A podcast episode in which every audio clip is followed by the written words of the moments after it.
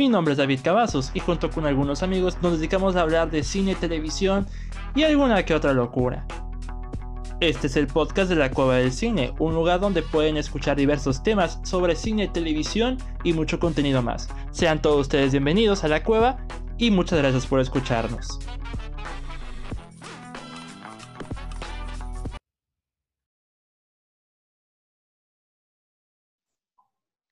Bienvenidos amigos una vez más a la Cueva del Cine, mi nombre es David Cavazos, es un placer estar con ustedes en un nuevo episodio, en esta ocasión ya después de casi dos semanas de ausencia, finalmente estamos de vuelta, ya hay que liberar todas las ocupaciones que tenemos pendientes y una tremenda disculpa por retrasar este episodio que, que tanto tenía ganas de hacer, pero pues así han sido las cosas. En esta ocasión no estoy solo, pues una vez más, como buena tradición del podcast de la Cueva del Cine, está presente el buen Freddy Montes. ¿Cómo estás, Freddy? Muy bien, mi buen David, muchas gracias. Un gusto regresar aquí a la cueva del cine después de después de hace un buen rato. No sé hace cuánto no estaba, pero yo creo que un mes, por lo menos, sí. Pues casi casi un mes, ¿no? Yo creo que el último episodio, si no me equivoco, pues fue el de lo bueno y malo en un cinéfilo, pero con Osva presente. Y ya el podcast derivó en una tremenda ausencia por diversas situaciones. Pero bueno, pues ¿qué se le va a hacer? Pues sí, no, pues así es, así es el cierre de año en todos lados, en todos los aspectos de la vida es ajetreado. Bastante ajetreado, la verdad. Pero bueno, aquí estamos para entretener y divertir, que es lo que importa, burlarnos de nosotros mismos como siempre. Así que, pues no hay pero que valga, vamos a iniciar, pero antes, antes de presentar el tema, que van a ser películas de comedia, pues no va a tener mucha ciencia, Vamos a mencionar nuestras cinco películas de comedia favoritas, tanto Freddy como las mías, y pues con eso se va a derivar este episodio, pero antes quiero hablar de una noticia fuerte que ya rondaba la semana pasada, y esa sería, definitivamente, la jugada de HBO Max al estrenar para 2021 todas las cartas fuertes de Warner Bros. en en streaming, en HBO Max, como les dije, ya, ya, me estoy haciendo horas aquí. o sea, Warner Bros. decidió poner todas sus cartas fuertes en HBO Max. Por ejemplo, The Suicide Squad, Dune, mm, la precuela de Los Sopranos, In the Heights, Matrix 4, la tercera entrega del Conjuro. O sea, casi casi 20 películas van directamente a HBO Max con una duración de solamente un mes, pero al mismo tiempo irán a los cines. Y pues para mí es una jugada que no, es la jugada del año, digo, y no lo digo en tono positivo, puede ser bastante arriesgado para Warner Bros. Pero yo creo que ya ni siquiera esto es por el COVID, esto ya es por porque HBO Max necesita fuerza en su contenido, necesita llamar la atención y pues justificar esos 14 dólares que cuesta. No sé qué opinas tú, Freddy, pero me dice que es eso, y igual porque todavía no estamos en condiciones de volver al cine, pero pues ya esto es el colmo, ¿no crees tú, Freddy? Sí, sí, sí, sí, me parece una jugada, como dices, arriesgada, sobre todo porque pues no ha estrenado Wonder Woman, que va a estrenar en este, en este sistema, entonces no lo han ni siquiera o sea, no han tenido una prueba, nada. Se, aventaron como el borras con todo. A ver cómo le sale. Habrá que ver qué, qué tan buenos números tienen. Algo han de saber también, por eso, por eso lo hacen así. Pero pues claro que es, que es una jugada arriesgada, sobre todo para los cines.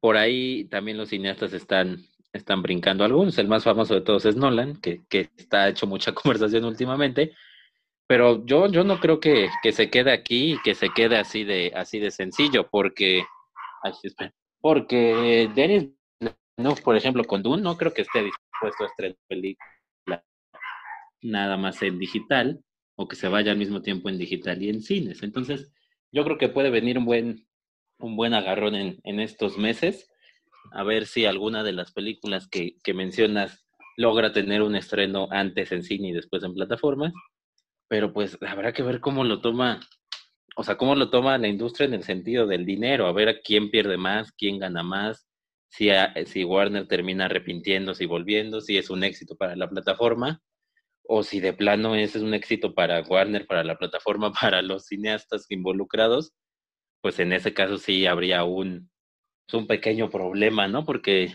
estaríamos viendo que no sería la primera.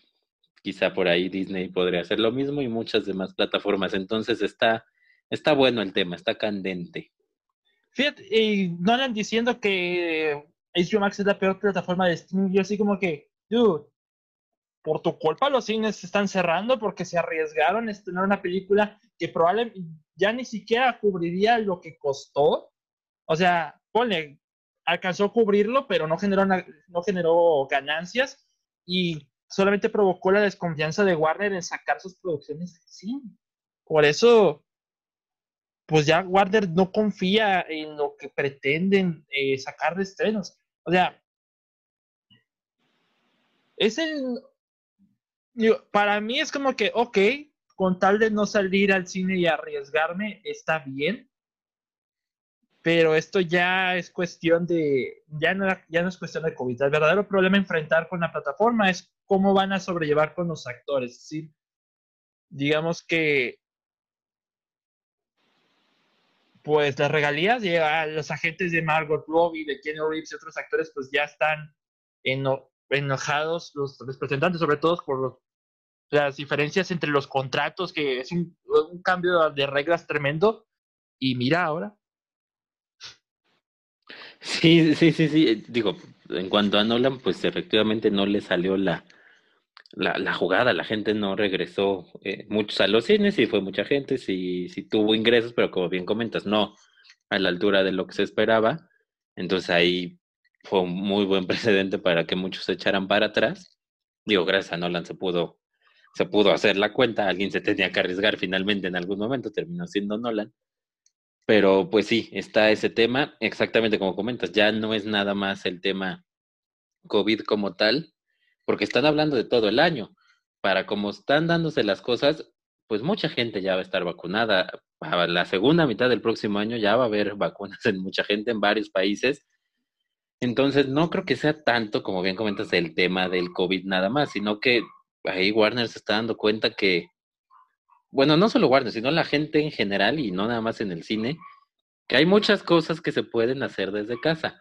Y así como hay, o sea, el cine es una experiencia única, o sea, el cine en el cine es una experiencia única e inigualable, pues también hay ciertas películas que son caseras y que no valen pagar una sala oscura en grande para ver este, pues no manches Frida, ¿me entiendes? Entonces, mucha gente ya se da cuenta de eso y los estudios también se dan cuenta de eso y quizá eso, a eso sí puede ir el cine, ¿no? O sea, que ciertas producciones, muchas más de las que ya salen en plataformas, decidan, bueno, a ver, esto sí es sonido, efectos visuales, va, va para cine. Esto es una comedia romántica este, de bajo presupuesto, X no tiene grandes, gran sonido, ta, ta, ta, esa plataforma. Y ya que empecemos a ver más hacia plataforma que hacia el cine, en, en algunos proyectos, quizá ese sí pueda ser el futuro de, de la industria. Pues ya, ya me dejaste sin palabras, ya, ya, ya, ya no sé si, si es que estoy así como que todavía dormido, porque antes de grabar el podcast estaba dormido, pero pues es como que tengo sueño. ya, me, ya me dormí. ok. Bueno, pero sí entiendo. Mira, yo no sé si para el 2020 yo, para el 2021 mejor dicho, yo voy a volver al cine. La verdad, todavía está en veremos. Pero para serte honesto, pues es una jugada bastante valiente de Warner Bros. que vamos a experimentar qué es lo que va a suceder, pero con Wonder Woman el próximo, en, esta Navidad, básicamente, aunque en México salga el 17 de diciembre, veremos si en HBO Max en Estados Unidos, por ejemplo, pues rinde los frutos. La película han comentado que es igual de buena que la primera, no, no digo que sea superior, es lo que han comentado. Veremos qué tal. O sea, hasta aquí vemos, vamos a ver si con Wonder Woman hay una prueba de que esto puede funcionar, pero yo no sé qué vayan a hacer con las demás. A ver qué sucede. Pues sí, a ver, sobre todo, como bien comentas, a ver qué pasa en, pues ya en, en, 10 días o, más o menos, a ver qué pasa con, con Wonder Woman y con este sistema, ¿no? Pues sí. Y ahora pues vamos a pasar pues al tema principal, nuestras películas de comedia favorita, un tema que tanto quería hacer, pero por ustedes en la encuesta decidieron hablar de otro tema y ahora finalmente pues podemos hablar de la probablemente, bueno, no probablemente, es mi género favorito en cine. Yo disfruto mil veces más una comedia que cualquier otro género. Y pues con esa selección que tengo para esta ocasión, pues definitivamente se va a reflejar ese encanto. Trataremos de irnos bastante rápido, queremos que este episodio dure poco porque, bueno, de entrada hay muchas ocupaciones que hacer y pues obviamente que no hay que extendernos tanto, vamos a hacer como si fueran recomendaciones, pero de comedias. Así tal cual, probablemente en alguna Freddy y yo coincidamos, espero que no, porque para que esté tremendamente, tremendamente preparado, pero a ver qué tal sale. Y en esta ocasión, pues, obviamente el invitado inicia. Y pues, Freddy, en esta ocasión, tú inicias. Ok, muy bien, muy bien. Bueno, voy a empezar este, este recuento. No sé si ya lo había dicho en este podcast, porque después de lo que pasó la última vez, qué vergüenza. Voy a estar al pendiente. y si sí, me callas. Tengo, tengo, este, tengo reemplazos, ¿eh? Me callas. Voy a empezar con una película del 2014 dirigida por Wes Anderson que se llama El Gran Hotel Budapest. Mm. Comedia, efectivamente. ¿De qué trata esta película? Para quien no lo ha visto, pues nos, dentro de la película nos cuentan la historia de Gustave, Monsieur Gustave, que es un conserje de un famoso hotel, el Gran Hotel Budapest, y conoce a Cero. ¿Quién es Cero? Es el nuevo, el nuevo chico de lobby, ¿no? Que acaba de entrar a trabajar al hotel donde él es, donde él es el manda más de los concierge. Y empiezan a llevar una relación muy amable, le empieza a enseñar todo, cómo se debe tratar al huésped y demás. Pero un día fallece una de las clientes predilectas de ese hotel y una de las grandes amigas de Gustav H. Y esto empieza a desencadenar una serie de eventos, pues nada, nada positivos para este par de personajes y una serie de aventuras para estos, para estos dos buenos hombres. La película es una verdadera maravilla. Para mí, para mí es una de las mejores películas que se han estrenado este siglo, o sea, de los últimos 20 años. Es fantástica. Quizá la premisa, o lo, que les hago de contar, la sinopsis, digan, bueno, ¿dónde está la comedia? ¿Qué hay de comedia en una mujer muerta y, y lo que puede venir?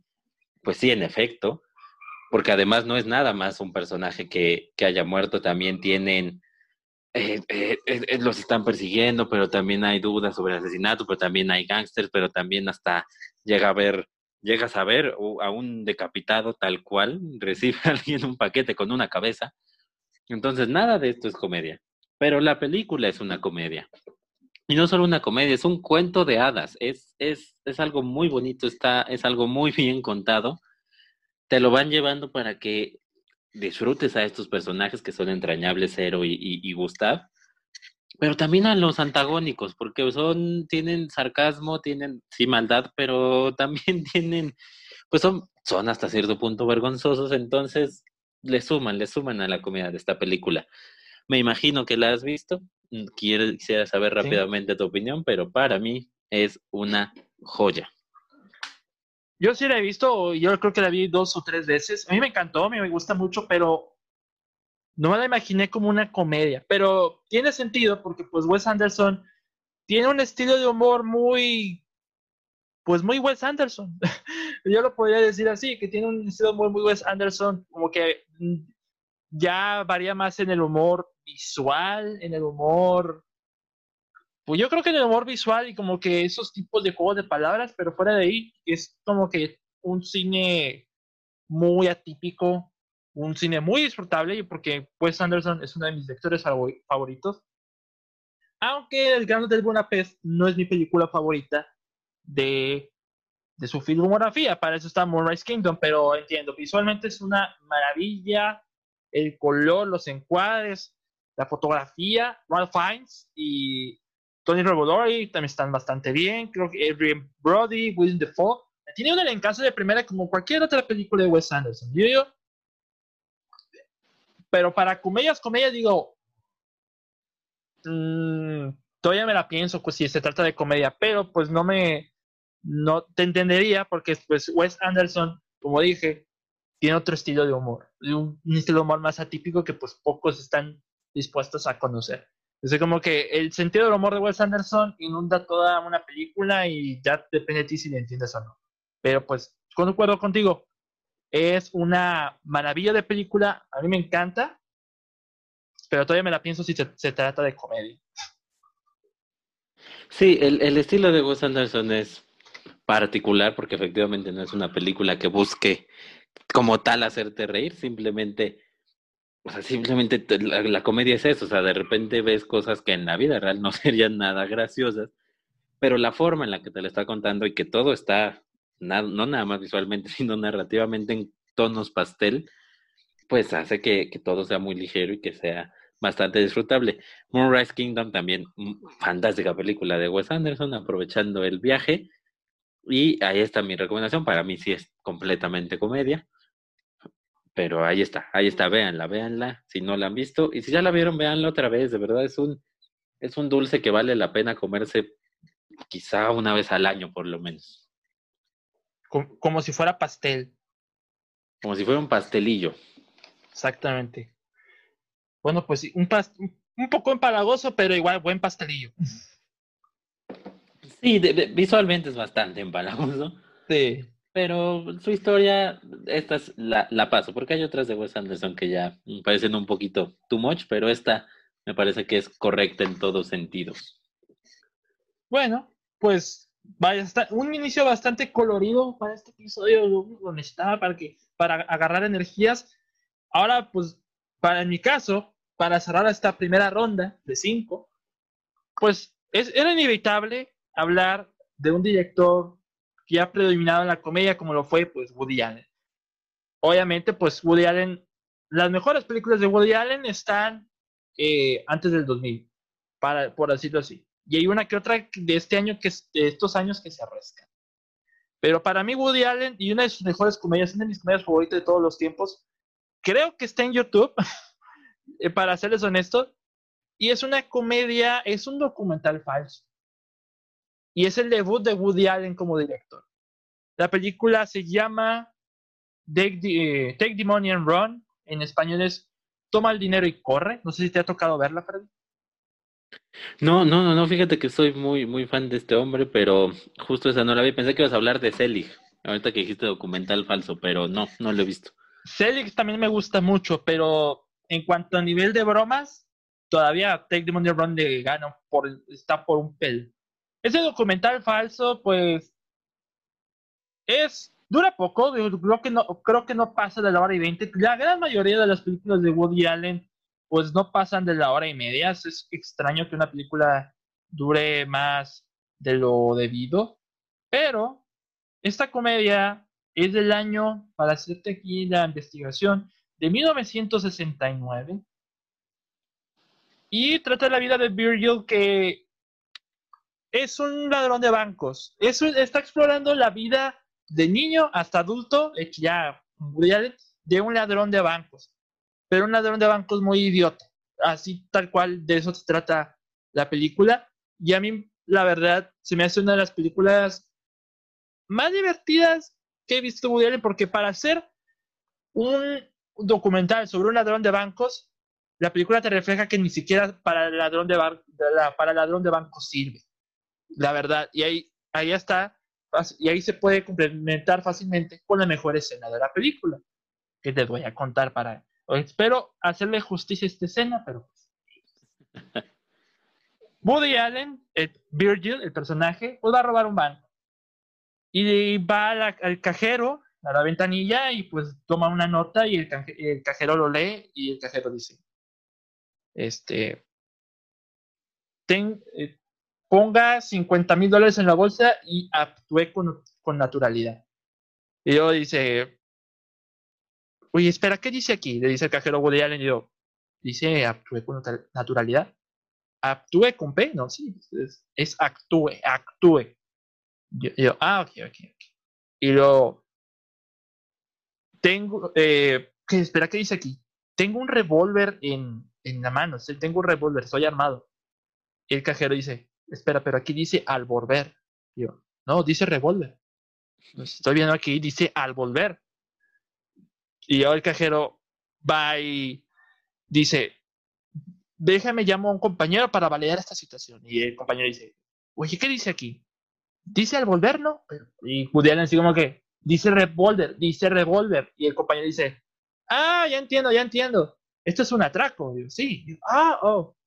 Ok, nada más deja que llamo al director del banco para poder validar esta situación. Y yo, y yo pero, Woody Allen, pero tengo un poco de prisa, ¿saben? Es un atraco.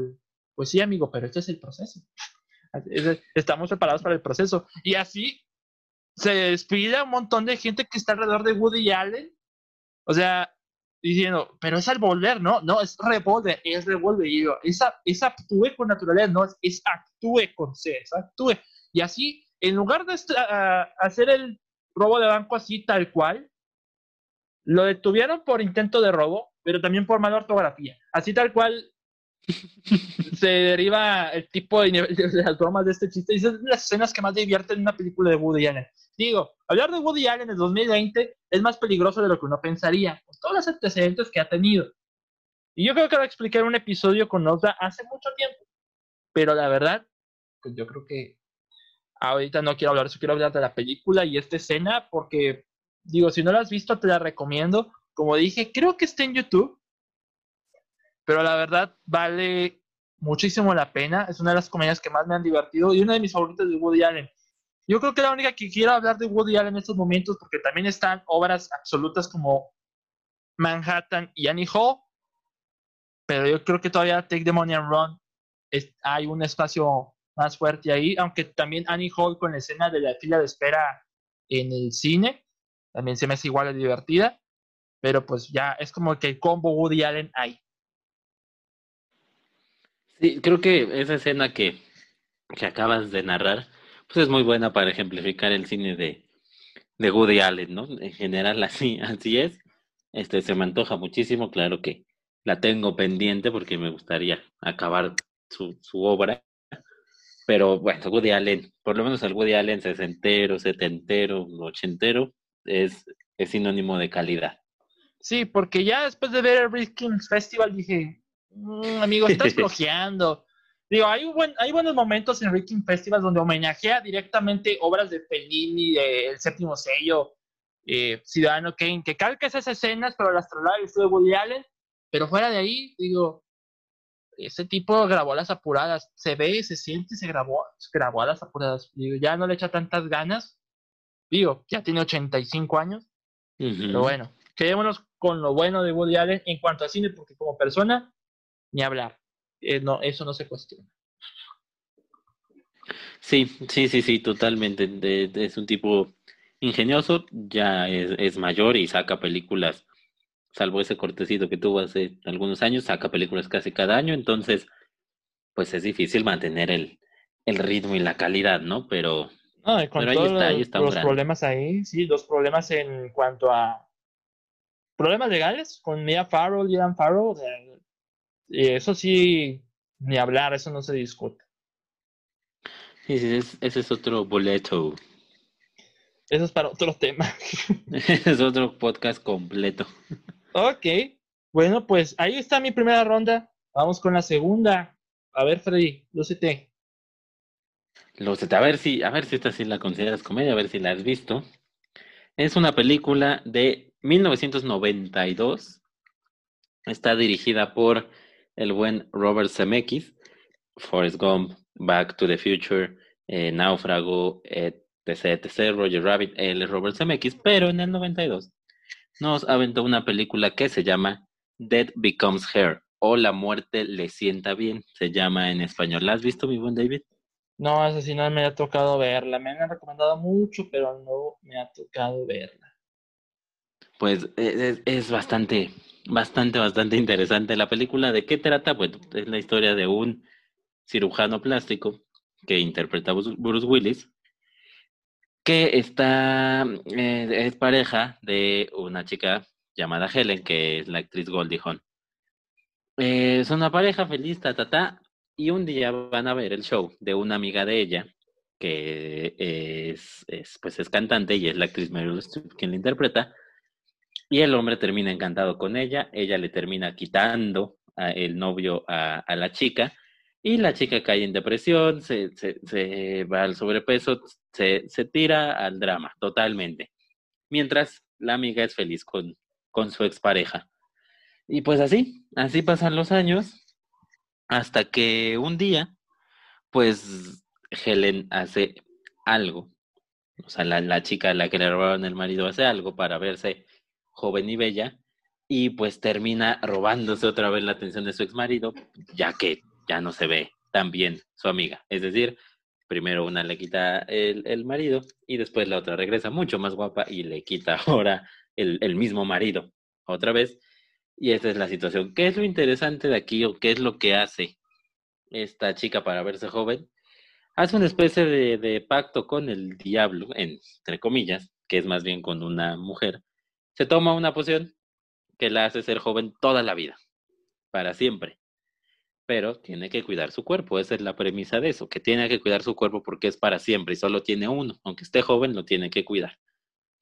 Eso, esa es la premisa de esta película. Es muy interesante y es muy divertida porque empieza, empieza a ver todo tipo de situaciones en la que vemos a estas dos mujeres tratando de recuperar al marido pero jugando con sus cuerpos, porque cada una tiene situaciones especiales, cada una tiene sus cuerpos que tienen que cuidar, pero, pero se están dando con todo, literalmente con todo. Entonces empieza una comedia negra, muy negra, donde vemos todo tipo de situaciones. Robert Zemeckis siempre ha experimentado con los efectos visuales, entonces vemos, eh, eh, eh, las vemos jugar y las vemos hacer cosas con su cuerpo bastante, bastante interesantes y sobre todo para la época bastante revolucionarias. Y vemos una, una guerra campal que claramente en algún punto deja de ser por el hombre, sino un pleito de, de mujeres para ver quién es la más hermosa o quién es mejor. Pero vemos cómo se van deteriorando entre ellas y cómo todo su odio, pues sí le afecta a la otra, pero o sea, están afectando a ellas literalmente de manera física y todo esto es una comedia negra muy, muy, muy divertida. No es para todos porque no, o sea, la, la, la carcajada está en ver cómo golpean a alguien Mm, y lo que le pasa a alguien. Y quizás si no logras entrar en este mundo desde el primer momento puedas decir, eh, no, no entiendo, no entiendo lo que está pasando, pero traten de entrar, denle una oportunidad y vean a una de, una de las obras más infravaloradas del buen Robert Zemeckis. Fíjate que no, no, mira, primero que nada no sabía que era de Robert Zemeckis y segundo solo sé que sale Bruce Willis. No me equivoco, ¿no? Sí, sí, sí, sí. Nah, fuera de ahí no la he visto, la verdad, pero sí, me- creo que ya bien que la viera, la verdad. Honestamente, sí, va- yo creo que ya me, la- ya me la vendiste, honestamente, pero ah, deja que agarre tiempo, que necesite tiempo para poder ver una película, porque digo, vienen tiempos difíciles eh, de ocupaciones, pero pues qué bueno que me, me me dejaste esa recomendación, la verdad, porque ya tengo otro motivo más para verla. Sí, la verdad es que sí, digo, tiene, o sea, está Bruce Willis, está Meryl Streep, está Goldie Hawn, o sea, actorazos. Está dirigida por Robert Zemeckis en los grandes tiempos de Robert Zemeckis, es un par de años antes de Forrest Gump. Entonces, tiene todos los elementos, o sea, así sin verla para llamar la atención y una vez que la ves encuentras una comedia negra sumamente valiosa. De verdad, amigo, ahora que, que pasen todos tus pendientes, ponla ahí en las primeras de la lista para ver. Y qué buena, qué buena recomendación, la verdad. Ya, ya la anoté en la lista, la muerte le sienta bien. Yo creo que mi papá es el que la ha visto, el que me la recomienda, pero tengo que verla, la verdad. Eh, ya es otro motivo más para verla, para verla menos con mi papá. Ok, bueno, para esta segunda ronda voy a introducir lo mejor de la recomendación de Freddy es que no repitió película. Eso sí es de- de- definitivamente algo que admirar. llevo dos, llevo dos sin repetir. Ok, muy bien. Y ahora hablando de no repetir, pues vamos a hablar de otra película, de otros de los directores de comedia que más me encantan, aunque no he visto toda su, toda su filmografía. Esta película en especial es la que más me ha hecho reír, reír de su filmografía. Obviamente estoy hablando de Mel Brooks, Del buen Mel Brooks.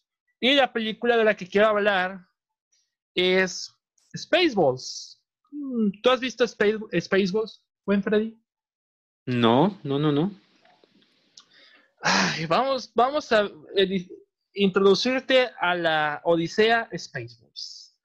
Spaceballs del año 1987 es la parodia que dedicó Bill Brooks a toda la saga de Star Wars, a la saga original, la trilogía original. Es la parodia de Star Wars. Yo creo que es Lord, en vez de Darth Vader es Lord Helmet, que es interpretado de manera brillante. Este hombre necesita volver algún día, interpretado por Rick Moranis. Él es eh, la parodia de Darth Vader, ahora es Lord Helmet. La diferencia es que el casco de Lord Helmet es bastante grande, que no le cabe, o sea, le queda grande a Rick Moranis y parte de la película vemos a Rick Moranis con el puro rostro y no con, la, con el casco. Pero este lo explico así, es una parodia de Star Wars a su mundo, pero con el humor de Mel Brooks, o sea, así tal cual. Hay, y hay muchas escenas que puedo rescatar, o sea, haz de cuenta que los villanos, como que esta parodia de El Imperio, están como que buscando a nuestros protagonistas, a Lord Start, a, este, a esta parodia de Chewbacca, a, a la parodia de Yoda que es Yogurt, ¿sí? Yogurt. a una robot mujer, eh, no me acuerdo el nombre, pero eh, también una robot mujer, y a la parodia de la princesa Leia. O sea, estos son los protagonistas y, Lord Helmet los está buscando. Si vamos, hay una manera de encontrarlos, yo. Ya sé. Vamos a adelantar a la película. Vamos, a ver cómo vamos con la película. Y habrá una selección de VHS donde está, por ejemplo, John Frankenstein haciendo referencia a otra de las películas de, de, de Mel Brooks. Y yo, ah, Spaceballs, sí, vamos, es, una, un cassette. Y yo, sí, es para evadir la, es para la piratería, ese tipo de cosas. Y de repente ponen la película y empieza desde, eh, eh, ellos están viendo literalmente la película desde el minuto. Yo, adelante, adelante, vamos a ver qué sigue, qué sigue.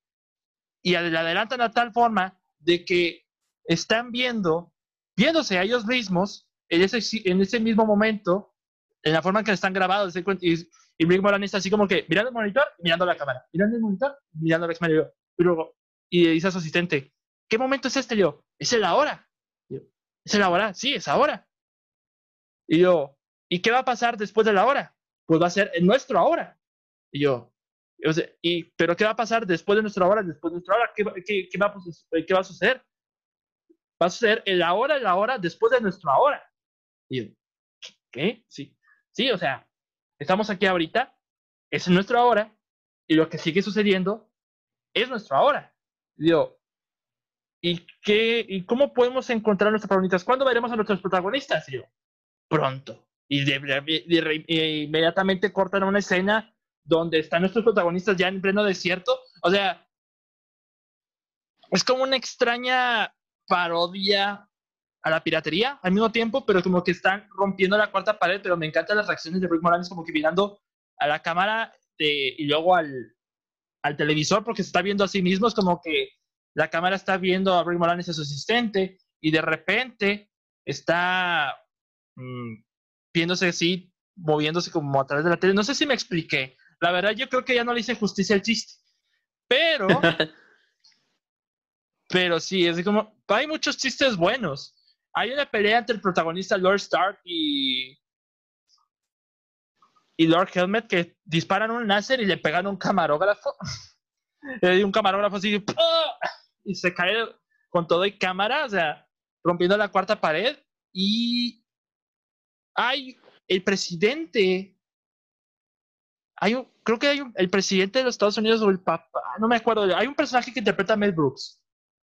Y dice, el presidente está en camino y el presidente llega todos eh, todo jadeando y todo cansado.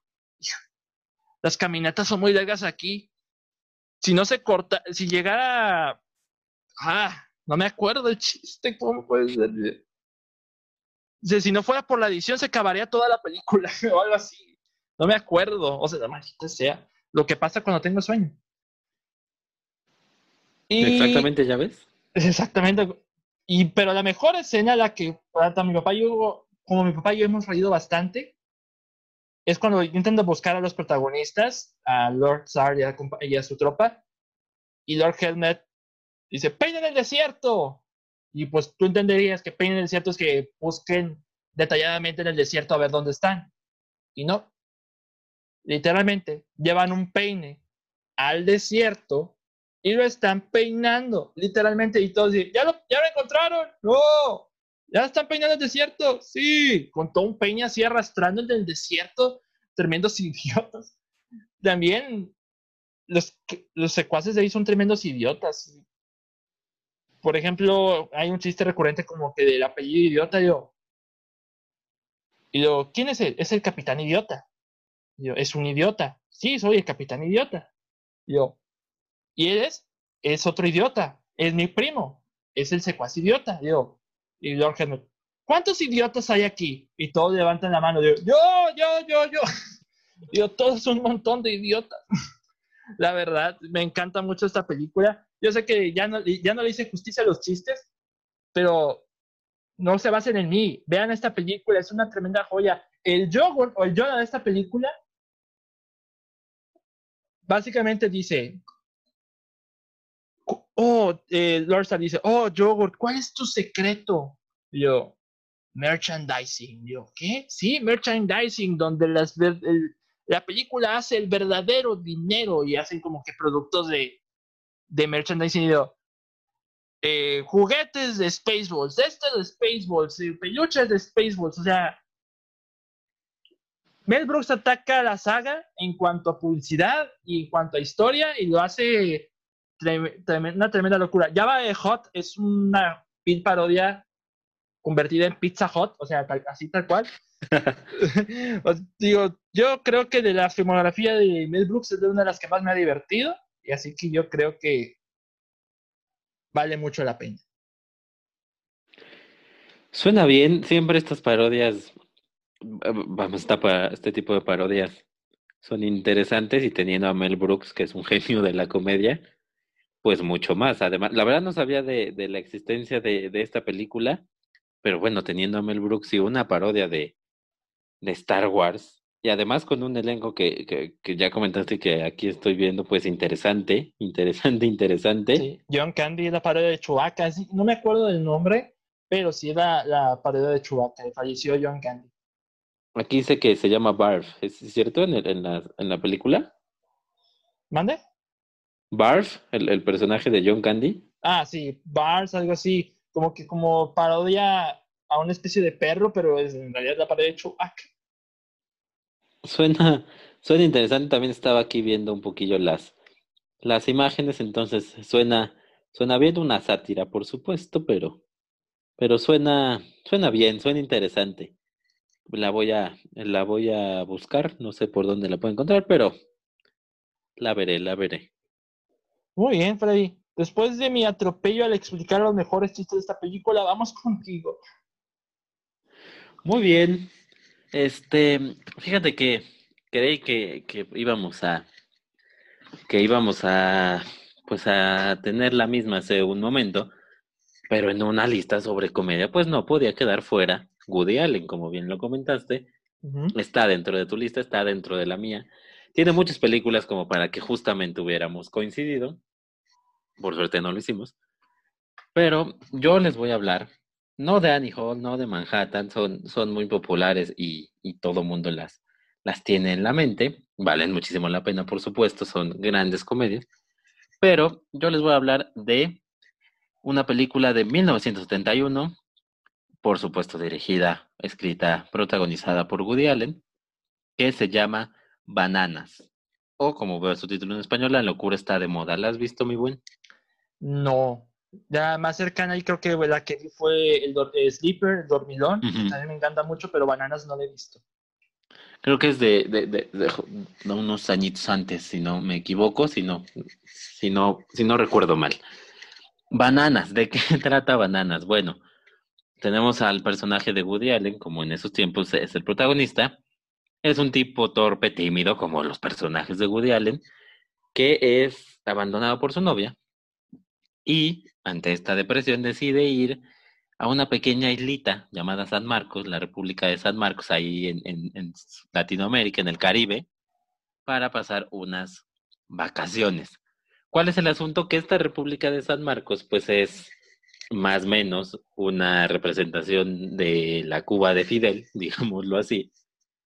Entonces, hay guerrilleros, un tipo se, se puso en el poder tras un golpe de Estado y ahora tiene a todos este, tiene a todos mal, entonces hay unos guerrilleros que lo quieren derrotar, entonces cada quien está en su rollo, muy latinoamericana la cosa, una buena representación de, de los sistemas, de los sistemas propios de, de este lado del mundo, y ahí llega Woody Allen desde Estados Unidos, y se ve, pues, tras una serie de situaciones, pues termina formando parte de estos, de estos guerrilleros y empieza a escalar, escalar, escalar, escalar, hasta que aquello se convierte en una en una locura que se sale de sus manos. Que tiene muchas cosas interesantes, por supuesto, las frases clásicas del cine de Woody Allen, burlándose de él, burlándose de sus inseguridades, burlándose de su fracaso con las mujeres, eh, haciendo, eh, relacionando todo con, con el sexo, con todas estas cosas que tiene él, muy, muy propias de su cine. Y claro que, como te lo conté, tiene a este chico tímido, una mujer que lo deja, muy clásico en su cine, pero también tiene el tema político. Claro, no es muy fino quizá, pero ver a Woody Allen metiéndose en este tipo de temas y desarrollando una sátira política o crítica a este tipo de sistemas antiestadounidenses, pues es bastante, bastante interesante. Porque además todo está en, lo fársico, o sea, esta película es totalmente fársica entonces, desde el principio, la primera escena, de hecho, es un reportero que está, este, que está narrando cómo van a quitar del poder a un presidente. Pero todavía no lo quitan, o sea, te está narrando como lo que ya se sabe que pasa, o sea, cómo es muy predecible, aunque los revolucionarios creen que son eso que están causando una revolución, son muy predecibles y pasa lo mismo siempre. Entonces, ahí, ahí lo está contando, está haciendo referencias a todo, bastante, bastante chistoso. Y todo es una farsa, pero es este tipo muy de Woody Allen que se empieza a meter en problemas, se mete en otro, se mete en otro, se mete en otro, hasta que está en el problema máximo y de ahí ya no puede salir. Pero es muy interesante cómo, cómo vemos cómo los sistemas políticos son distintos, cómo Estados Unidos es una cosa, cómo Latinoamérica es otra, como este tipo de sistemas más socialistas, digamos, es otra, como los guerrilleros son otra cosa y todo eso lo trata Woody Allen dentro de su locura y dentro de sus tonterías y fui a olvidar a una chica y me perdí. Dentro de todo eso hay una crítica muy inteligente hacia el gobierno, hacia las formas de, de hacer política, hacia los sistemas políticos y de verdad vale mucho, mucho, mucho, mucho, mucho la pena. Nuevamente es Woody Allen, la película es muy, es muy cortita, o sea, dura una hora y media, no más, pero hasta menos de una hora y media pero vale completamente la pena. De hecho, por ahí obtuvo una nominación a, a guion en el sindicato de, de, guionistas, si no me, si no me equivoco.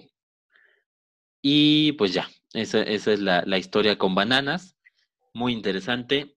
Sí, tiene, repito, los elementos de Woody Allen, pero se sale un poco. Si no quieren ver una comedia romántica, o sea, esperando ver a Woody Allen, esta es una muy buena opción.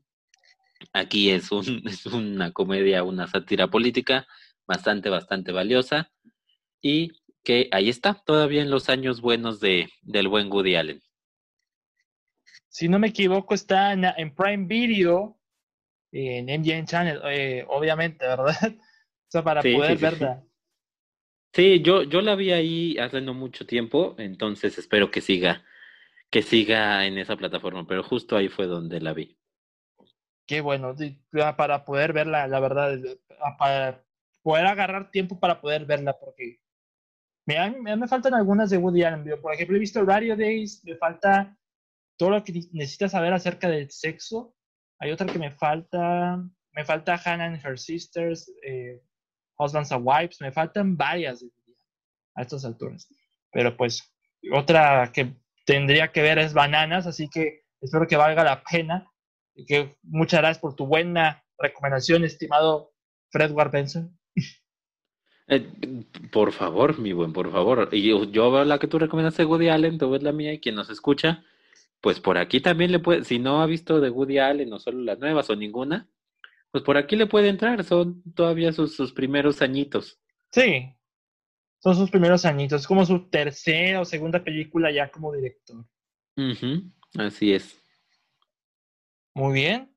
Pues eh, para esta tercera ronda me la he debatido bastante, pero me, voy a arriesgar. Esta película es del año 2004. Es una película independiente, pero que causó muchísima sensación en su año a tal grado que para el poco presupuesto que fue de 75 mil dólares, resultó ser un enorme éxito de taquilla y fue un revuelo cultural, a tal grado que las playeras Vote por Pedro han sido bastante populares eh, con el paso de los años. Eh, no sé si la has visto, honestamente, pero evidentemente estoy hablando de una de las comedias más extrañas que he visto en toda mi vida. Estoy hablando de Napoleón Dynamite. Napoleón Dinamita. No sé si la has visto. Ok, no, no, y esta no la había escuchado. ¿O quién la dirige? A ver. El director es Jared Hess, que si no me equivoco, su debut como director y quien dos años después pasaría a dirigir Nacho Libre. Ok. Ok. Esta es, como dije, una comedia juvenil independiente y pues nos cuenta la vida de Napoleon Dynamite, que es un completo ñoñazo que lo interpreta en esta ocasión John Heather, que es hasta la fecha su papel más popular, el, papel que lo, llevó a la fama. Y la película desfila en la actitud arrogante, a veces extraña, a veces medio estúpida, de Napoleon Dynamite y con la intención de competir, más mejor dicho, su nuevo amigo, Pedro, es el que está compitiendo para la presidencia escolar. Y la parte de la película deriva en, en intentar que este tipo, dos inadaptados sociales, se hagan con la presidencia de la escuela. Así te lo voy a dejar, pero la película, el sentido del humor de esta película hizo de muchos, algunos fanáticos y de este tipo de humor, varios detractores, para hacerte completamente honesto. A mí mm hay unos tipos de, un, alguno que otro chiste que no, que no pegó completamente, pero hay unos que se me divirtieron bastante. Como que es la simplicidad a la, a la hora de contar los chistes. Hay un chiste en esta película, no sé si llamarlo chiste, no sé cómo lo haya interpretado en esta película, que el personaje de Pedro está como que enamorado de la chica más popular de la escuela. Es una porrista. Y la porrista es bien sangrona. Y Pedro creo que le deja un pastel, un pastel en el que dice, ¿quieres ir al baile conmigo o quieres ser mi novia? Cualquiera de las dos. Y de repente, como que lo deja en su casa el pastel y ya corta una escena en la escuela donde la chica le deja una nota a Pedro o a, a Napoleón, cualquiera de las dos. Y abre la nota y no sé por qué me reí tanto, o es por la simplicidad de la escena, pero cuando hace corte y hace en primer plano la nota y dice no en mayúsculas. Y yo como que sí me quedé riendo, así como dice no. Y yo, yo como que me quedé riendo. Pero para mí, la mejor escena de esta película, para dejarlo así, es el final. Para no hacer spoilers, pero esta escena ya es muy sonada y ya ha sido también bastante parodiada. Supongamos que Pedro ya en la presentación, ya para ser presidente, para no para ganar a ser presidente, sino para competir como una especie de, ya en la mera competencia, en las meras elecciones, como que Pedro hace una presentación muy aburrida o muy mediocre. O sea, como que todos están súper aburridos y de repente, pues Napoleón decide como que ayudarlo a hacer que atraer a toda la atención con un baile, porque para variar, el tipo aprendió a bailar por medio de videos de VHS. O sea, 2004, recuerden, 2004. Pero la mejor escena, como dije, es en ese instante donde Napoleón se pone el escenario y pone la canción de Jamiroquai, eh, Janet Hit, y se pone a bailar. Y el baile y la reacción del público, todo, o sea, cuando Napoleón se pone a bailar y la canción tiene un chorro de ritmo y se te pega el ritmo, todos están con cara de, ¿qué está haciendo este tipo? O sea, y cuando baila, pues así como que Napoleón se desplaya, baila, se mueve y todo, y hasta la la fotografía le hace el favor de poner algunos zooms para hacerlo lucir. Y ya cuando termina el baile, todos están así como que, todos en silencio. O sea, están como que, ¿qué, rayos acabo de ver? Literal.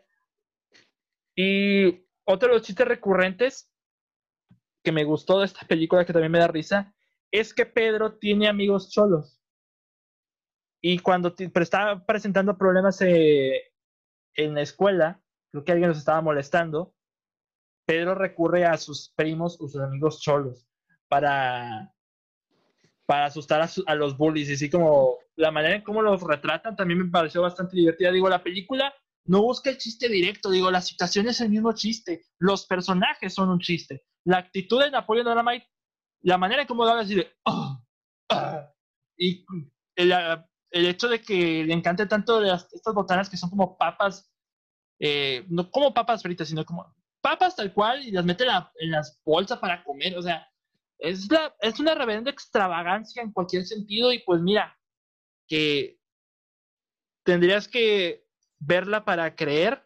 Digo, no, te va, no va por el chiste fácil, como que toda la película es un chiste, pero no te das cuenta. No sé si me explico.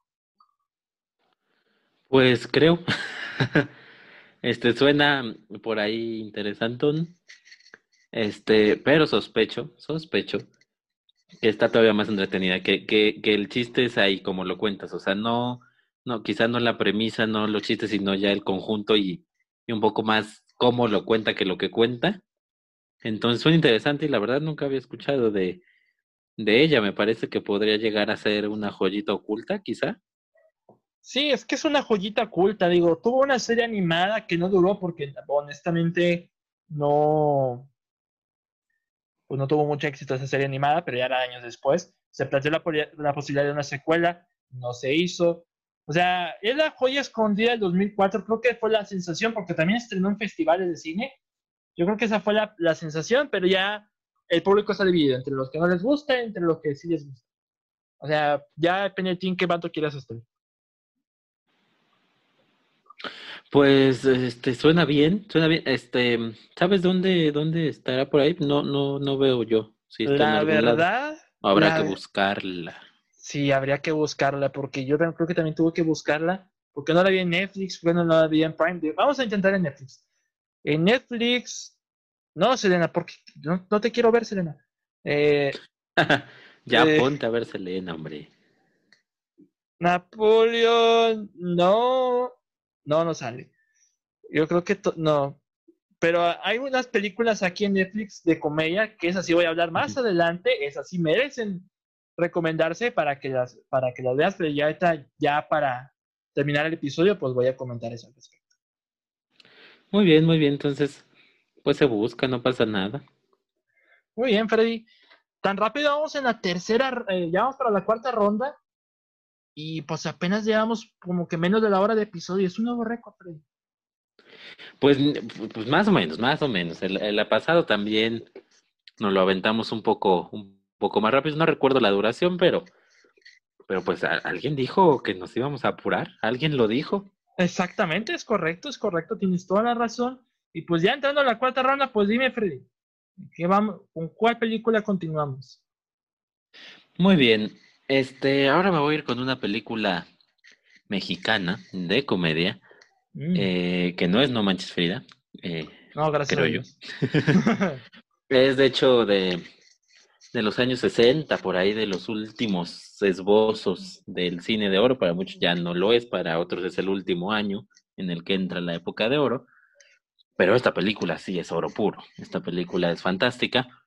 Es comedia, es comedia negra y generalmente o para muchos, es la única comedia negra en la historia del cine mexicano. Me refiero a la muy popular El esqueleto de la señora Morales, la película del mm. esqueleto de la señora Morales, dirigida por Rogelio A. González y protagonizada por el gran Arturo de Córdoba. Y también está por ahí Amparo Ribeles, Elda Peralta, Guillermo Morea, etc. Un, un muy buen elenco. ¿De qué trata esta película?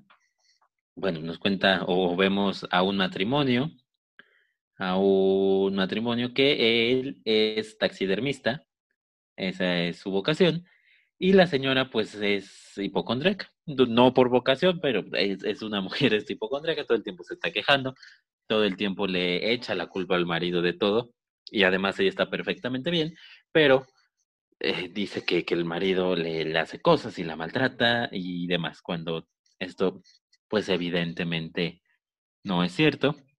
El marido pues ya está un poco harto y, y, y, y, y pues ahí empieza una serie de, de cuestiones que vienen en la sinopsis oficial, pero no voy a contar porque pasan un poquito más adelante, aunque esa es la esencia de la película. Pero bueno, ya, ya les dije qué hace una personaje, qué hace el otro personaje, entonces quizá pueda haber un poco de idea y si no, pues ojalá se, las, se les pueda antojar con eso que les dije. Pero el esqueleto de la señora Morales, que primero te pregunto, ¿la has visto, mi buen? La verdad, no, ahí sí me dejaste en blanco, de verdad, me dejaste en blanco. Bueno, para, para mi buen David y para quien nos escucha que no la haya visto, este está en claro video, ahí, ahí la pueden encontrar. Y si no, bueno, eh, no dudo que esté en algún otro medio porque es bastante, bastante, bastante popularcilla. Eh, es muy interesante, es realmente interesante. En esos tiempos la, comedia no era lo que se hacía en México, estaban los dramas, eh, veníamos un poco del, surrealismo y de los dramas de Buñuel, veníamos de la comedia musical de Pedro Infante, de todas estas estrellas, que, que, que ya no estaban en su auge, por supuesto, pero veníamos de eso, veníamos recogiendo este tipo de cine, y llega el esqueleto de la señora Morales, con una comedia políticamente incorrecta, mm, realmente negra, pero muy, muy, muy divertida. Los personajes, en, dentro de todos sus, sus, manías y todas sus cosas, tienen sus toques de, de, encanto, a pesar de las cosas que hacen y de las cosas que, que sufren y que hacen sufrir a otros. Son personajes muy bien armados. La historia está muy, muy, muy bien llevada. Quizá vaya cositas que puedan ser predecibles, pero vamos, estamos ante una película de 1960, ha pasado mucho tiempo, pero fuera de ahí, todo es, es, es, es hasta original, los diálogos, algunas cosas que suceden tienen un, un toque de originalidad muy especial.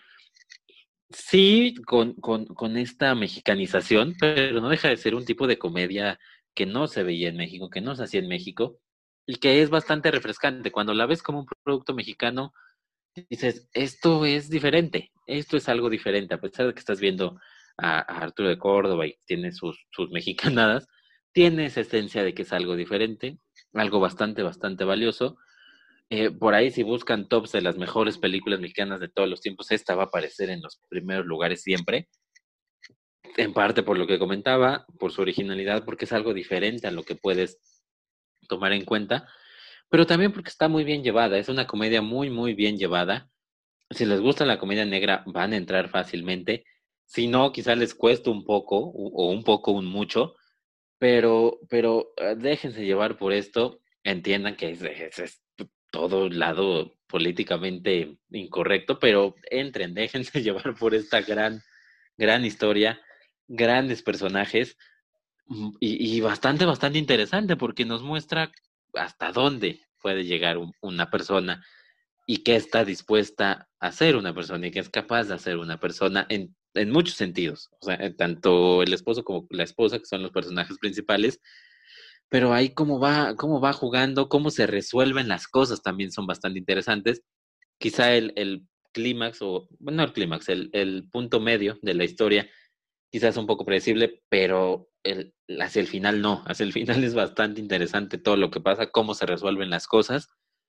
Entonces, véanla, de verdad se la recomiendo. Tiene, tiene unos chistes muy, muy de doble sentido, más allá de la comedia negra, tiene su toque de doble sentido, pero que al final de cuentas lo ves, pues es de una inocencia muy, pues muy sesentera, ¿no? O sea, tienen el chiste de eh, tienen ahí una muchacha, una muchacha que les ayuda con el quehacer y con la comida, y el esposo le dice es que ya estoy harto de mi esposa, pero es que solo tú, tú, tú sabes hacerlo.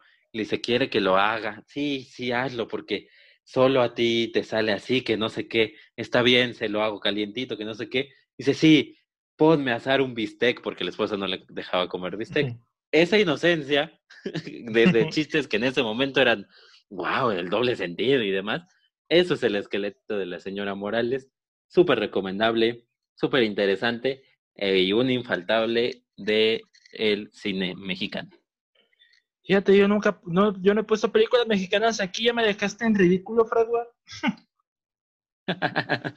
ya, ya nos exhibiste, maldita sea. Ya me exhibiste, me, como tremendo malinchista. Bueno, ya, no me queda de otra, porque, mira, no tengo nada que decir de esta película, pero qué bueno que tengo claro video para poder verla. O sea, me, me sorprende que de todas estas películas que estamos comentando, ninguno de nosotros las hemos visto. O sea, a excepción de Gran Hotel Budapest, pero las demás como que no, nada. de verdad, nada. Ya no sé qué disparan el resto de la lista. Estas películas que voy a comentar en esta ronda, yo creo que sí las has de haber visto, evidentemente. Es otro clásico indiscutible. Donde no las haya visto, qué pena. Sí, porque pues pasamos de lo mexicano a lo británico y pues evidentemente estamos hablando de una de las mejores comedias policíacas de toda la vida perteneciente a una de las mejores trilogías en la historia del cine. Evidentemente, estamos hablando de Hot Fuzz, de la trilogía Corneto de Edgar Wright. Y fíjate que estaba debatiéndome entre poner Borat o Hot Fuzz, pero creo que de Borat ya hablé un poquito referente a la segunda película y a la primera, así que mejor dejo de antesala Hot Fuzz. Sí, yo también pensé que ibas a poner Borat, ¿eh? te, lo, te lo he de decir. Sí, pero esta, esta vez no. Ya creo que cometí un poquito de él previamente, no quiero volver a repetir, vamos a ponerle en Hot Fuzz. Yo creo que muchos ya han visto Hot Fuzz, pero para el que no, que qué raro, se lo comento. El Hot Fuzz es la historia de Simon Peck interpreta, no me acuerdo los nombres de los personajes, pero lo voy a dejar así. Este, Simon Peck es un policía que lo hace todo bien. Es un tipo súper perfecto, tremendamente, o sea, es un tremendo perfeccionista de primera, todo lo que hace lo hace bien. Cuando dispara lo hace bien. O sea, el tipo deja en ridículo a, medio de, a todo el departamento de policía. Y por ese motivo lo mandan de vacaciones con la excusa de, oye, eh, puedes ir a este pueblo a ejecutar tus labores. Lo que pasa es que estás opacando nuestros, a nuestros elementos de Dios. ¿En serio? Sí. Y todos están como que, sí, estás opacando, nos, nos, estás haciendo ver como idiotas. Y lo mandan como a un pueblito, pueblito británico, evidentemente, bastante peculiar y que pues ahí es donde Simon Peck en su manía de policía estrella perfecto, pues detiene medio mundo, sobre todo a los muchachos que entran al bar y son menores de edad, andan deteniendo a medio mundo, llenando las cárceles, cárceles de todo lado, y pues se hace compañero del hijo del comandante. El hijo del comandante es Nick Frost, pues que Nick Frost, Nick Frost le hace en esta ocasión del gordito medio desorientado, básicamente, que es como la pareja que todos amamos de Simon Pegg y Frost. Y pues están investigando una serie de homicidios en el pueblito, una serie de extraños eventos que están ocurriendo en el pueblito, eh, homicidios en general, con respecto a un asesino, y la labor de estos dos serán descubrir quién es ese asesino. Con un nivel de comedia impresionante que pasa del juego de palabras al chiste, a los chistes visuales. Creo que Hot Fuzz es una de las referentes en comedias policíacas para hacer una parodia de comedias policíacas, porque lo dijeron Simon Peck, Nick Frost y Edgar Wright. Juntamos todos los clichés de una película de eh, parejas policíacas y los pusimos aquí a la milésima potencia. Y ahí tienes como chistes como P.I. Staker, que para los que no lo entienden en inglés, P.I. Staker es como que P. Staker, catador de pipí. Y pues existe un nombre así, y como el, el chiste es, oiga, ¿quién habla? P.A. Staker, P. Staker, vamos, este, no te creo. Y corte ya, lo siento, señor Staker, eh, me decía, así, tal cual. Chistes bastante buenos, bastante ingeniosos, pero también ayuda muchísimo la edición. La edición, pues, es el, una de las almas, uno de los mayores poderes que tiene Edgar Wright a la hora de hacer películas. Y pues en Hot Pot se nota. Para mí, mi favorita es la trilogía Cornetto. En segundo lugar está Shaun of the Dead, que es otra bastante buena película de zombies. Y The World's End, que también está bastante divertida, pero me divierte más Hot Fuzz. Así que no sé si. Eh, creo que la has visto, por favor. O sea, lo que me enojó es que a Osva, saludos a Osva, no le gustó o no le gustó tanto. Y yo, como que. ¿Qué? Pero, pero, pero, pero, pero, ¿por qué? pero pues, saludos a Osva, pero pues, ¿qué, le está pasando al tipo? Eh, no sé qué opinas tú, Freddy. Este, la vi hace más tiempo del que me gustaría admitir, honestamente, y también no me gustaría admitir que no fui un gran fan, pero la vi hace mucho tiempo. Eh, no soy tampoco muy fan y debo de confesarlo, quizá me corras de este programa, no lo sé. Te me vas de Pero una no vez, soy muy fan Te de Edward vas. Wright, la verdad, la verdad, la verdad. Te me vas de una vez, Freddy. Se acaba el episodio, amigos, ya, o sea, ya me quiero volver, a dormir, que descansen todos, ya, o sea, ya se acaba el episodio. Eh, no, continúa, Freddy. No, pues la verdad es que no, no soy este, muy fan del cine de, de Wright. La vi, insisto, esto hace, hace bastante tiempo, pero siempre es buen momento para darle una segunda oportunidad. Además, desde que se publicó una de una reseña de esta película en Cinefilos, pues tengo, tengo ganas de verla, porque también, este, porque se habla bien de ella en general, entonces quizá algo no vi. Era, era mucho más pequeño cuando la vi, honestamente. Te odio, Freddy. Muchas gracias. Nada, crecer, no. Pero sí, vale muchísimo la pena. Para mí, la mejor de la trilogía Corneto. Y pues, ¿qué más? Es un clasicazo de la comedia bastante divertida. Y pues ahí se las dejo. No sé si quieras agregar algo. Este, pues eh, que ojalá no me corras o me vuelvas a invitar después de esto. Ok, bueno, bueno. Última ronda. Tenemos tiempo. Adelante, Freddy. ¿Con qué película pretendes terminar tu ronda? Última ronda. Este, pues ya hablamos de que en una lista de comedia no podía quedar fuera Woody Allen. Hay otro personaje que creo yo que tampoco puede quedar fuera. Este, con esta película, antes de decirles el personaje, esta película que está dentro de las grandes comedias de todos los tiempos. De hecho, el American Film Institute la considera la mejor comedia de la historia. En alguna ocasión la BBC hizo su listado y también la encontró como la mejor película de la historia, encuestando a distintos críticos de cine de Hijo varios países. nombre. Ya sé cuál vas a hablar. No, no, no. A ver. A ver, ya. Este, a ver, di- a ver, ¿qué tal que sí, qué tal que no? A ver, dime ¿Cuál cuál. crees que sea? Mira, yo pienso que esta película pertenece a uno de los mejores grupos cómicos de la historia de la humanidad. Es John Cleese, Eric Idle, Graham Chapman, Michael Palin, Terry Jones, Terry Gilliam. Y obviamente has de estar hablando de los Monty Python y de mi comedia favorita de todos los tiempos, La vida de Brian. Gran comedia, pero fíjate que no se refieren a esa que bien podría haber estado en el primer ok. lugar de las grandes comedias, pero De no. esta voy a hablar más adelante. Ya sé que, Yo- bueno, yo, es que ese título también lo tiene la vida de Brian, así que ya voy a hablar de esa más adelante. Por eso voy a cerrar junto con otra que es un empate. Pero pues, a ver, desátate. Bueno, después de esta bella introducción, este, de esta, de este reconocimiento por parte de la crítica a esta película, tengo que decir que no podía faltar en esta lista el también gran cineasta Billy Wilder Ah, con Some Like It Hot, Una Eva y dos Adanes y viven en México, en Hispanoamérica, o en su título en España, que se hizo bastante famoso y se- ha sido bastante famoso a lo largo de la historia, Con falda hacia lo loco. Esos son los títulos de esta película, que está protagonizada por Tony Curtis, Jack Lemmon, fantásticos, y a la icónica Marilyn Monroe que tiene por ahí, que nunca fue muy buena para la actuación, pero teniendo a Billy Wilder dirigiéndote, pues te saca, saca lo mejor de ti. Entonces también Marilyn Monroe brilla más allá de su belleza. Sí, brillan todos aquí. ¿De qué trata, de qué trata esta película? La premisa es, es, es muy conocida porque, vamos, se, se ha homenajeado muchas veces y hay una obra de teatro y demás. Este, ¿De qué trata? Bueno, son dos músicos, dos músicos que, prácticamente viven en, en la pobreza, son pequeños músicos de, de clubes nocturnos que tienen que huir de la ciudad debido a que son testigos de algo, de algo que sucede entre, entre ciertas bandas. Obviamente no encuentran trabajo, están huyendo, no pueden dar sus nombres, entonces encuentran un trabajo para, para tocar en una orquesta este, fuera de, de, de la ciudad. ¿Cuál es el problema? Que esta orquesta solo admite mujeres. Entonces, nuestros lindos personajes, pues se ven Joe y Jerry, que así se llaman, son obligados, o bueno, no son obligados, más bien tienen que hacerlo para, para poder ganar dinero, ya que es el único trabajo que hay, pues vestirse de mujeres y hacerse pasar por mujeres para poder tocar en, en, pues en esta orquesta femenina.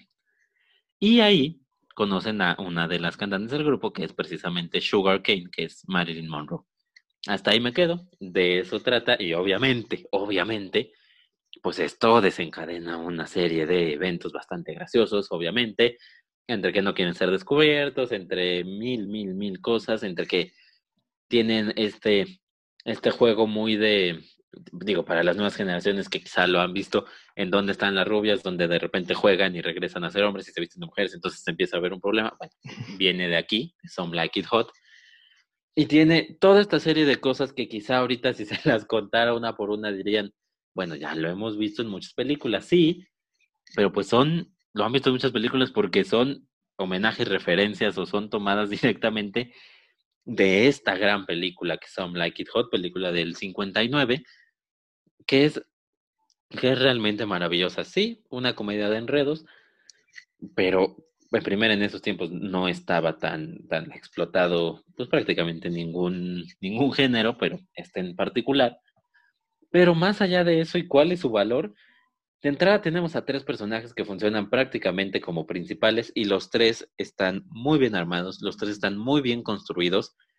Se unen de cierta forma los tres para que empatices con ellos, para que estés con ellos, para que sigas sus causas, para que sigas sus, sus motivaciones y para, también para que te reas con ellos, porque vas sufriendo con ellos, estás sufriendo también a la par de, si serán descubiertos o no.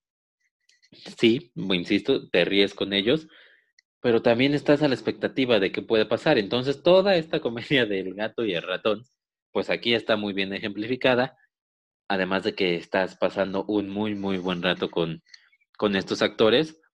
Eh, es divertida desde el principio, porque no desde el principio son, eh, se visten de mujer, eso es un poquito más adelante, pero desde el principio es bastante, bastante divertida y obviamente, pues cuando se visten de mujer, pues eh, todo empieza a ser una, una serie de cheats, una serie de situaciones que valen muchísimo, muchísimo la pena.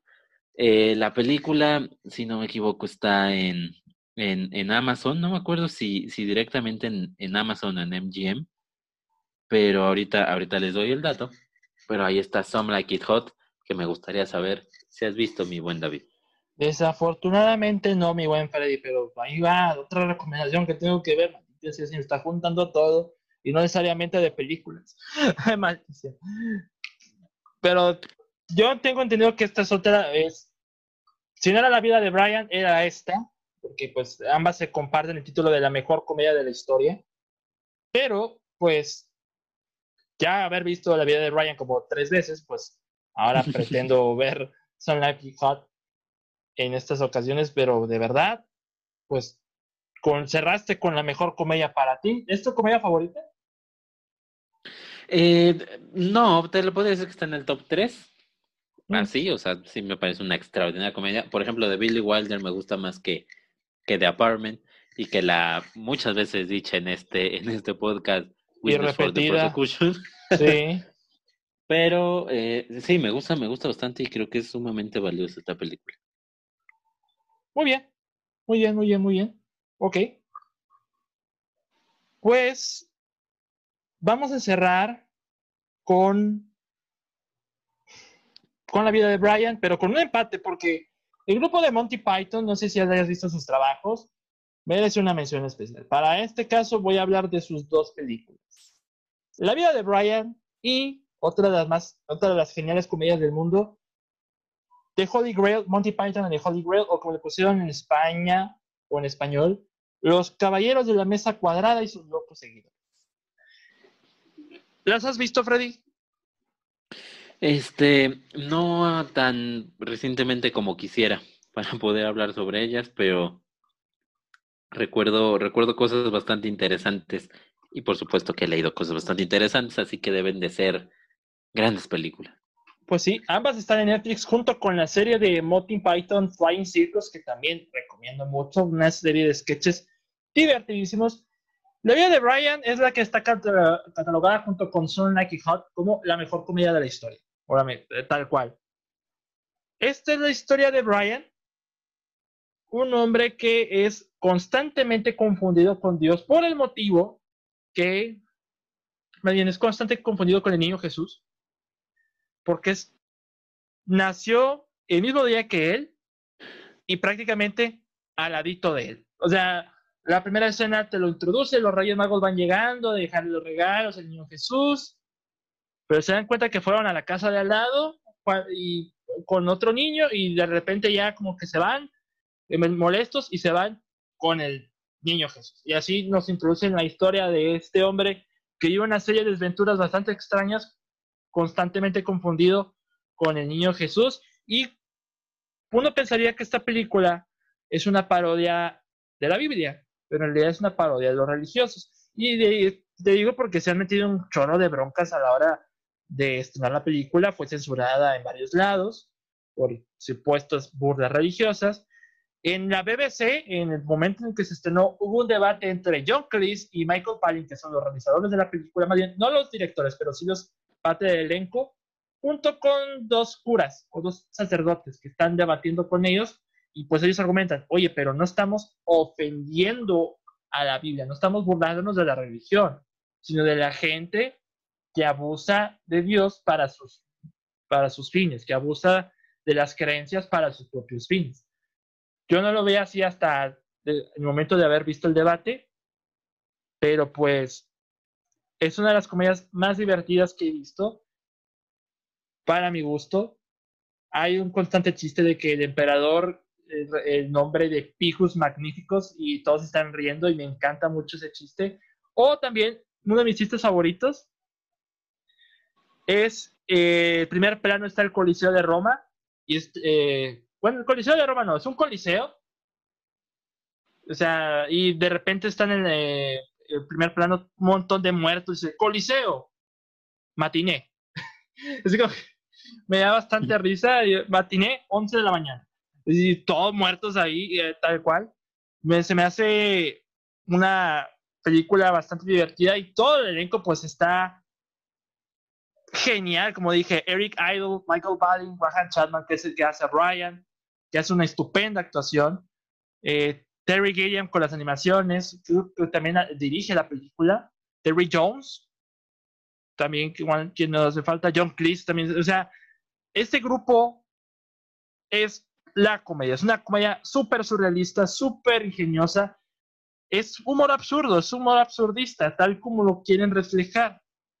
Pero bueno, esa es mi comedia favorita, pero también está eh, Monty Python de Holy Grail, los, los Caballeros de la Mesa Cuadrada y sus locos seguidores, que esta básicamente es una versión del Rey Arturo, en busca eh, de Camelot, tal cual. Y pues ya desde el primer momento, desde los créditos, desde los créditos iniciales, te das cuenta del humor de esta película. Porque están iniciando los créditos, o sea, presentando todos los actores y realizadores, pero hay unos subtítulos abajo que están como que, oye, ¿qué opinas de este alce? Sí, ¿no? están hablando de alces. Y de repente se detienen los créditos y dicen, mm, las personas que se encargaron de subtitular esta película fueron despedidas. Y yo, continuamos. y yo, continúan y vuelven a salir subtítulos hablando de puras idioteces y de repente, mmm, las personas que se, que se encargaron de subtitular los que subtitulaban y que ahora están subtitulando fueron nuevamente despedidos. Y así se iban, constantemente estaban interrumpiendo los créditos yo, yo por motivos de X o Y, cambiamos el estilo de los créditos de la película y de repente son créditos muy animados acá con lleno de color y ese tipo de cosas.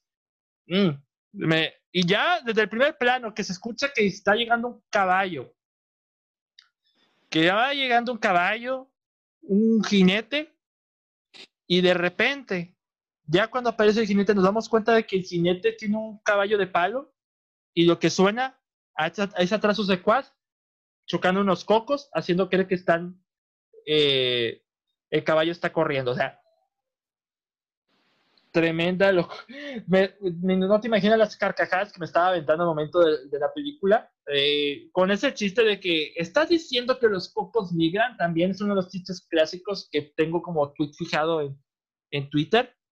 Y también está eh, una de mis escenas favoritas, aparte de los caballeros que hacen ni y solamente dicen ni, ni, ni, está la pelea de, de Arturo con un caballero negro y Arturo le corta el brazo al caballero negro. Dice el caballero negro, ¡ah! Esto es solo un rasguño. Y el brazo, ya no, el tipo ya no tiene brazo, está chorreando sangre y que vaya a saber qué cosas.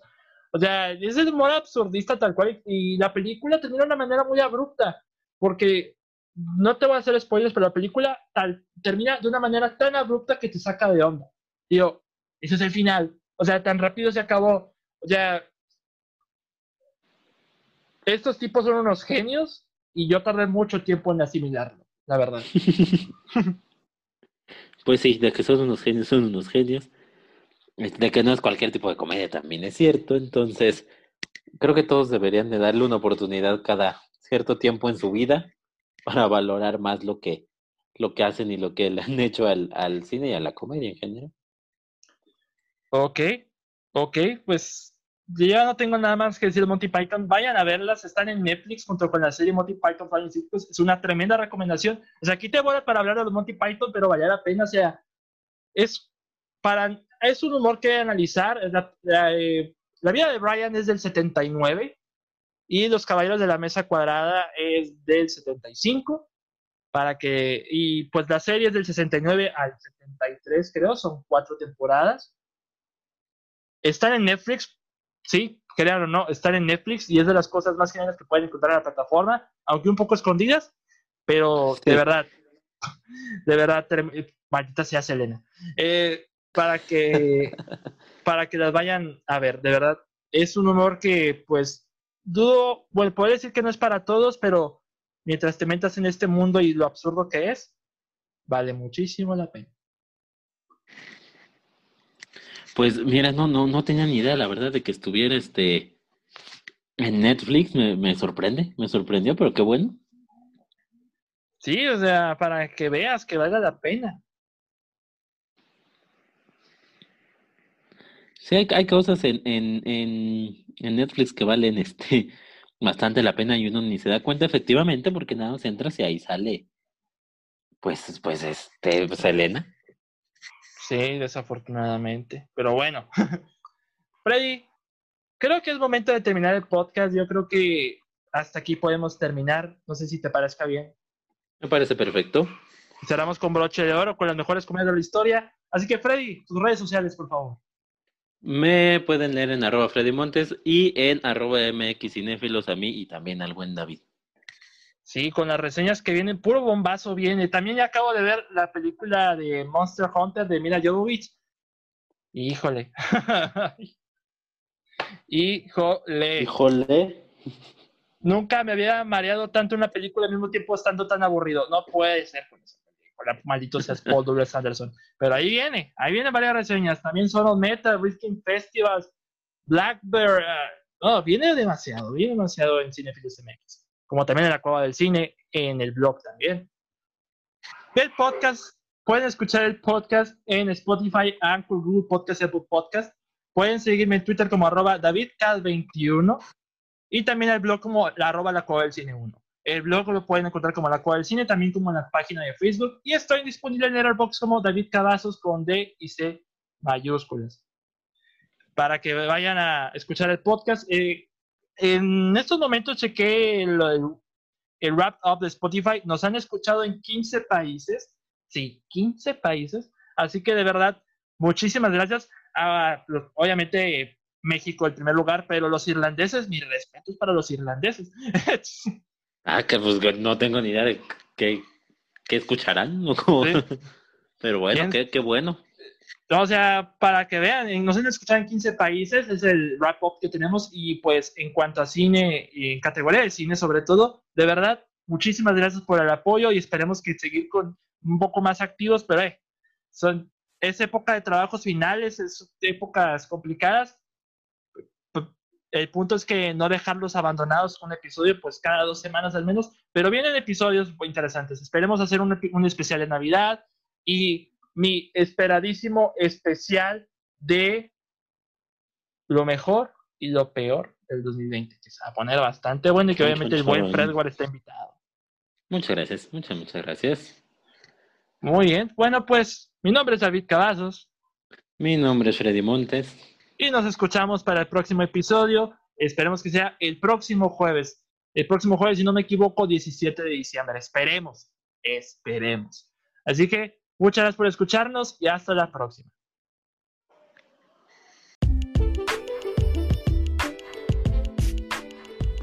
Muchas gracias por escuchar este episodio. Recuerda seguirnos en Spotify, Anchor, Google y Apple Podcast.